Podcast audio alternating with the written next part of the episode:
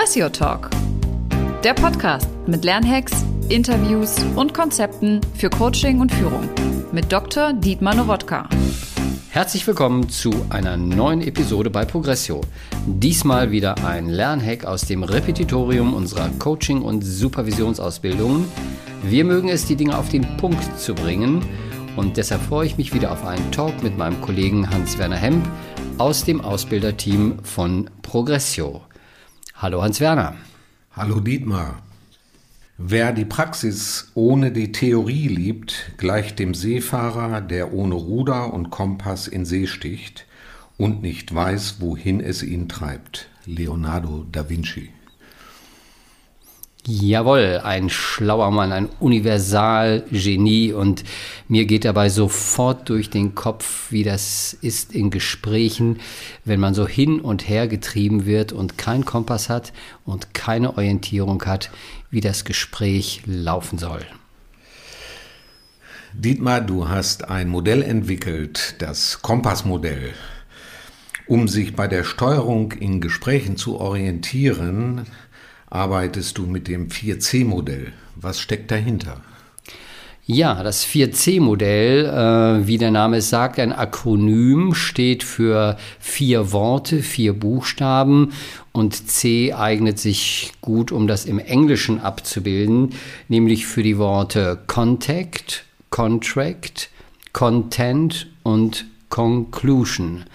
Und das sind vier Haltepunkte oder vier Meilensteine, die ich bei der Gesprächssteuerung beachten sollte. Denn dann hinter jedem Haltepunkt und hinter jedem Meilenstein steht eine Station, die ein gutes Gespräch, auch ein Beratungsgespräch durchlaufen sollte. Dietmar, wieso nutzt du die Metapher des Kompass für dieses Modell? Ein Kompass hilft mir ja auch, äh, mich zu orientieren. Ich muss immer wieder schauen, wie ist das Wetter, wie ist die, wie sind die Gegebenheiten um mich herum.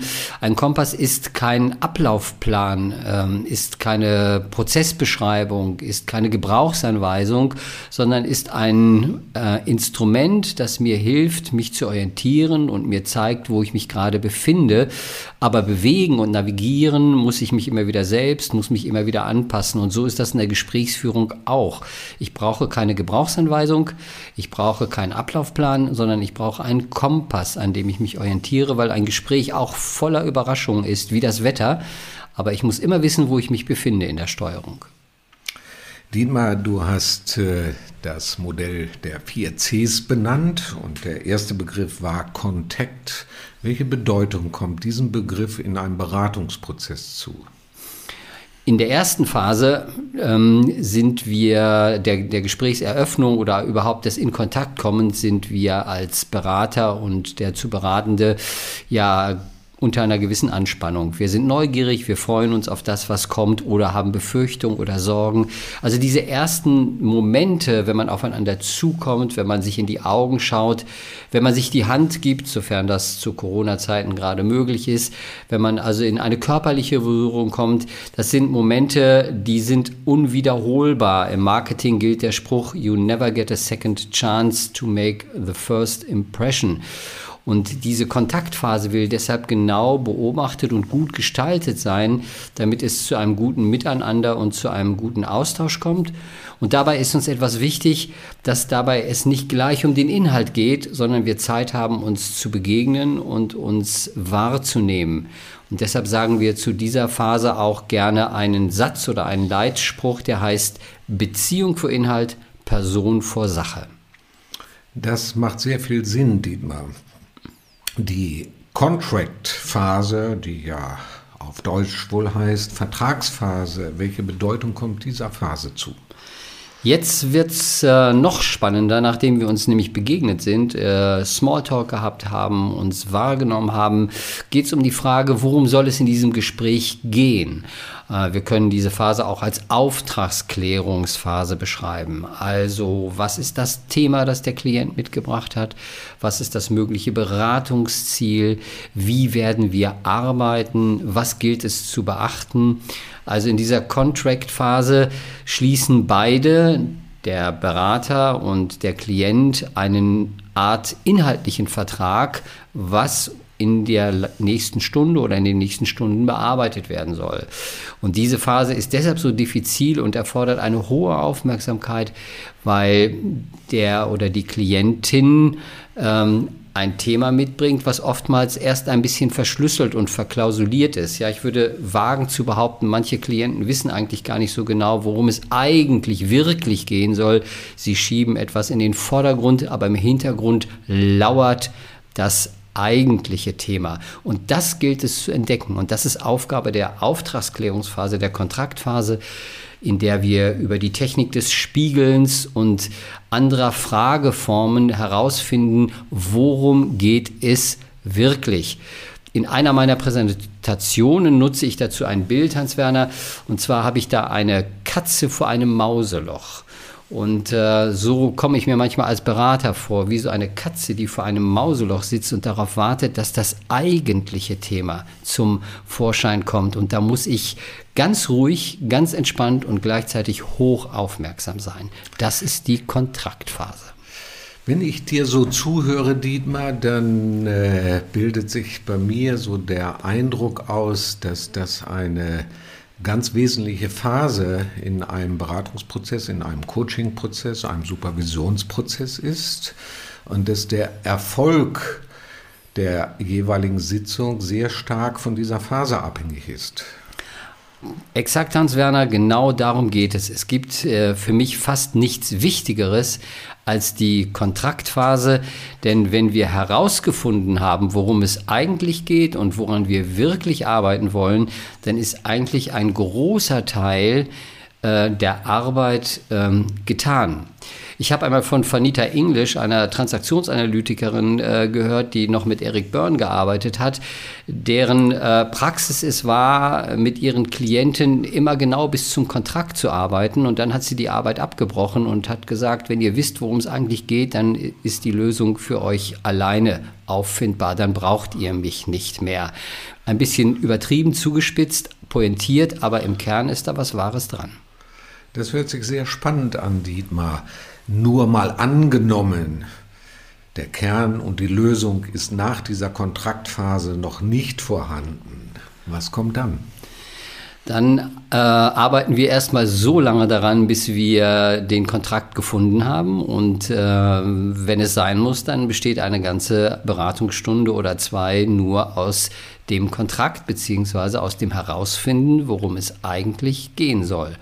Und wenn wir es dann gefunden haben und wenn es äh, im letzten Drittel ist, dann gehen wir in die Content-Phase, in die Inhaltsphase, um das Thema mit unterschiedlichen Methoden und Interventionen schon ein bisschen genauer zu durchdringen. Ich will also die Content-Phase damit nicht abwerten. Natürlich geht es dann auch um Inhalte. Aber noch einmal im Kern, der Kontrakt hat absolute Priorität Nummer eins. Und hier zeigt sich die ganze Professionalität und die Kompetenz des Beraters, dass er sorgsam im Kontrakt ist. Dietmar, gibt es in der Content, also in der Inhaltsphase, Instrumente, Werkzeuge, mit denen du arbeitest? Ja, natürlich. Da kommt jetzt unser ganzes Methodenrepertoire, was ein angehender Coach, ein Supervisor in zwei, dreijährigen Ausbildungen dann erlernt. Das wäre jetzt ähm, hier die Zeit zu kurz, um diese ganzen Methoden zu beschreiben. Aber man kann sich das so vorstellen, dass ich dann wie in einem guten Werkzeugschrank nach verschiedenen Konzepten, Theorien und auch Anlässen bestimmte Methoden, Interventionstechniken, Tools zur Verfügung habe, auf die ich dann zurückgreife, die aber immer wieder zum jeweiligen Kontrakt passen müssen. Ne? Die Methode dient der Lösung des Klienten. Die Methode ist aber nicht zu ihrem Selbstzweck da. Und dann kann es sein, dass ich in der Content-Phase vielleicht nur ganz zurückgehalten mit ein paar Fragen aus der systemischen Arbeit interveniere oder ein bisschen aufwendiger ein größeres Inventar nutze, um eben halt das Thema gründlicher zu bearbeiten. Das ist sehr einleuchtend, wie du es beschreibst und ich gehe mal davon aus, die inhaltliche Bearbeitung des Themas ist erfolgreich. Was folgt dann?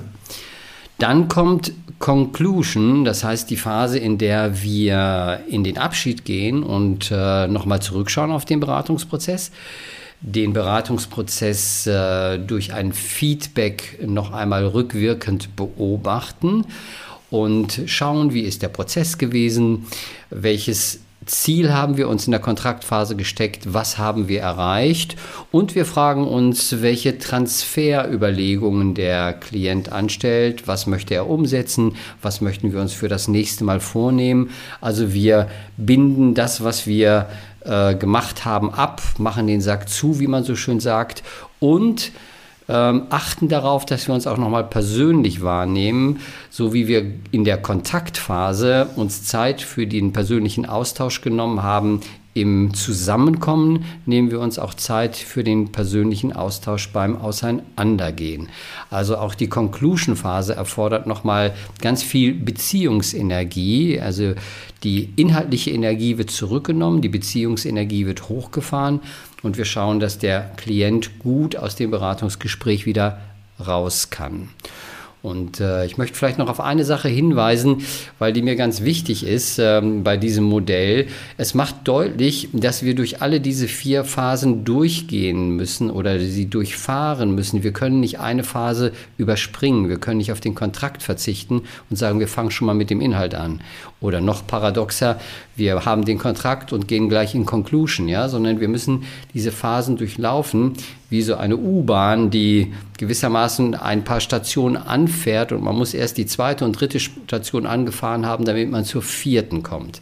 Ähm, und deshalb ist es für mich wichtig, dass ein Berater, ein Coach, ein Supervisor immer dieses Modell im Hintergrund hat, um sich daran zu orientieren, denn es ist seine Aufgabe, den Klienten durch diese Phasen hindurchzuführen. Ja, Dietmar, das macht Sinn, ist für mich sehr gut nachvollziehbar, die Stimmigkeit der einzelnen Schritte in diesen Phasen. Ich stelle mir nun vor, wenn in der ersten und zweiten Phase, in der Contact- und Contract-Phase, unsauber gearbeitet wird. Das heißt also, dass nicht in dem Sinne klar herausgearbeitet wird, was Thema ist und vorher die Beziehungsaufnahme nicht gut gelingt, dass das natürlich Auswirkungen auf den weiteren Verlauf des Beratungsprozesses hat. Definitiv eine sehr, sehr gute Beobachtung und äh, Fragestellung, weil wir das wie so eine Art unbearbeitetes Thema erleben oder unbearbeitetes Anliegen oder Bedürfnis im Gesprächsverlauf. Und das zeigt sich irgendwann. Ich vergleiche das immer äh, mit einem Bild, das wir alle kennen, wenn wir mit Kindern im Wasser spielen und einen Ball unter Wasser halten und den unterdrücken. Nach einer gewissen Zeit ähm, äh, wird der Druck groß, wir lassen die Hände los und der Ball spritzt oder fliegt nach oben und die Kinder haben ihren Spaß daran. Und so ist das, wenn man Bedürfnisse unterdrückt ähm, in einem Gespräch. Das Bedürfnis nach Beziehung, das Bedürfnis nach Auftragsklärung, das Bedürfnis nach inhaltlicher Bearbeitung. Irgendwann ploppt es hoch in dem Gespräch und dann kann es äh, spritzen. Im Wasser macht das Spaß, im Laufe eines Gespräches möglicherweise nicht so viel. Dankeschön, das ist sehr einleuchtend, Dietmar. Kannst du zum Abschluss unseres Gespräches dieses 4C-Modell nochmal mit zwei, drei Sätzen kurz und knackig auf den Punkt bringen? Ja, das 4C-Modell ist ein Kompass, der mir hilft, mich im Laufe eines Gespräches zu orientieren und äh, der mir zeigt, worauf ich als äh, Gesprächsführender, also als Beraterin und Beraterin achten muss, nämlich die vier Stationen in der Gesprächsführung im Blick zu haben. Kontakt, Kontrakt, Content und Conclusion. Vielen Dank, Dietmar. Sehr gerne, Hans-Werner.